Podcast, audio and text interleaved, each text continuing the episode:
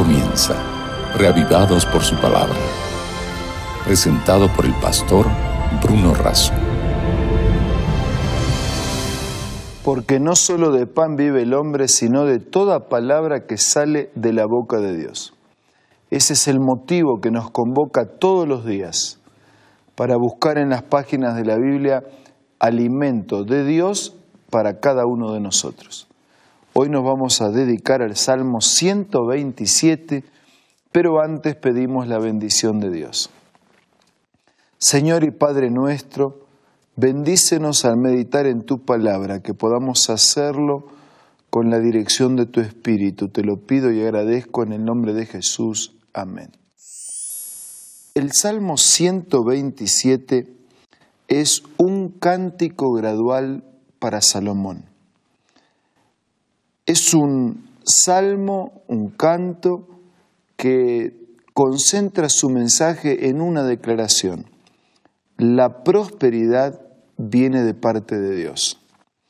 Un proyecto sin Dios es en vano dedicar todos los esfuerzos, trabajo y compromiso. En cambio, un proyecto con Dios tiene garantía de bendición. Vamos a leer desde el primer versículo. Si Jehová no edificare la casa, en vano trabajan los que la edifican. Si Jehová no guardare la ciudad, en vano vela la guardia. Por demás es que os levantéis de madrugada y vayáis tarde a reposar, y que comáis pan de dolores, pues que a su amado dará Dios el sueño. Una estrofa que concentra con mensajes gráficos y claros que si Dios no está en la edificación, en vano trabajan los que edifican, no tiene sentido la guardia, no tiene sentido en vano vela la guardia, no tiene sentido que se levanten de madrugada y que trabajen hasta muy tarde, incluso que coman con dolor y con sacrificio. Pero, versículos 4 en adelante. He aquí, herencia de Jehová son los hijos, cosa de estima el fruto del vientre. Como saetas en mano del valiente, así son los hijos habidos en la juventud. Bienaventurado el hombre que llenó su aljaba en ellos, no será avergonzado cuando hablare con los enemigos en la puerta. Un proyecto con Dios se hace fuerte porque tenemos la fortaleza y la bendición de su presencia. Por supuesto que este capítulo no está hablando de edificar edificios o casas, está utilizando la ilustración de una edificación para mostrarnos que solo cuando construimos con Dios tenemos garantía de éxito y de bendición. Habla de los hijos, habla de la familia, habla de la vida. Y la pregunta es, cómo nosotros construimos nuestra familia, cómo educamos a nuestros hijos, quienes tienen hijos eh, en edad, pequeños o adolescentes o jóvenes, cómo educamos a nuestros hijos, cómo mantenemos, cómo dirigimos, cómo administramos nuestra familia, cómo llevamos adelante nuestra vida laboral, profesional de todos los días. El, el mensaje del Salmo se aplica a todas circunstancias, no solamente a la educación de los hijos, al mantenimiento de la familia, a un trabajo, a una carrera de estudios, a una meta que tiene que ser alcanzado, alcanzada. El principio es el mismo. Nosotros construimos con Dios o sin Dios. Cuando construimos sin Dios, los resultados están a la vista. Por ejemplo, el mundo construye sin Dios. Y así está, ¿no? Seguridad política, cultural, económica, inseguridad de toda índole. Así el, el mundo está porque construye sin Dios, como conjunto. Pero hay personas dentro de ese mundo que construyen con Dios. Y no significa que no tengan problemas, que no tengan dificultades, las tienen, pero construir con Dios siempre es garantía de bendición y de éxito. Aún enfrentando problemas, aún enfrentando adversidades, aún enfrentando injusticias y aún enfrentando inexplicables, siempre, siempre la presencia de Dios hace una diferencia. Hace la diferencia. Entonces yo me planteo a manera de pregunta, usted, ¿cómo encara la vida?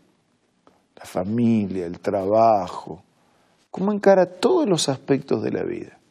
¿Con Dios o sin Dios? ¿Con Dios permanentemente o con Dios de a ratos? ¿Con Dios como un incidente aislado?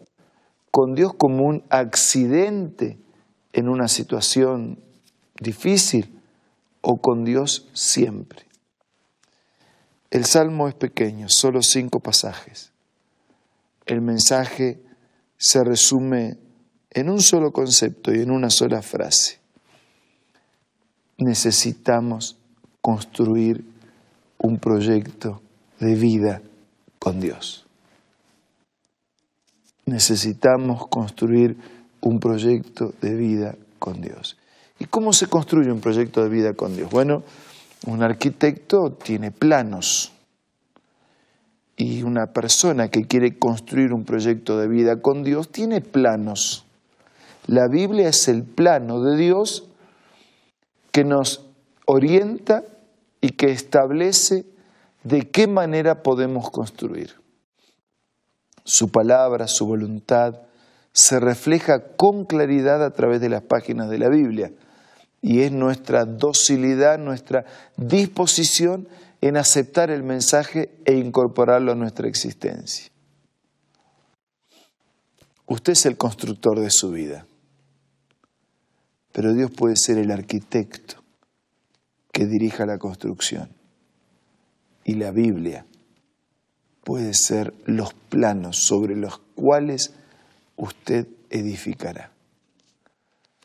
Por eso en este momento yo quiero invitarlo a compartir momentos de oración, colocando nuestra vida en las manos de Dios, pidiéndole a Dios que realmente sea el arquitecto de la edificación de nuestra vida y tomando la decisión de no usar materiales incorrectos, sino de utilizar los mejores materiales para producir el mejor edificio y la mejor construcción, para edificar un carácter que perdura no solo en esta tierra, sino que un día perdurará con Dios por toda la eternidad.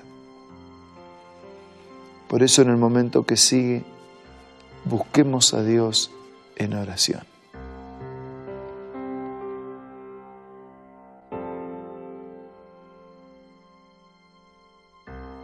Padre nuestro que estás en los cielos, te pedimos perdón porque a veces construimos en la vida dándote la espalda sin tenerte en cuenta.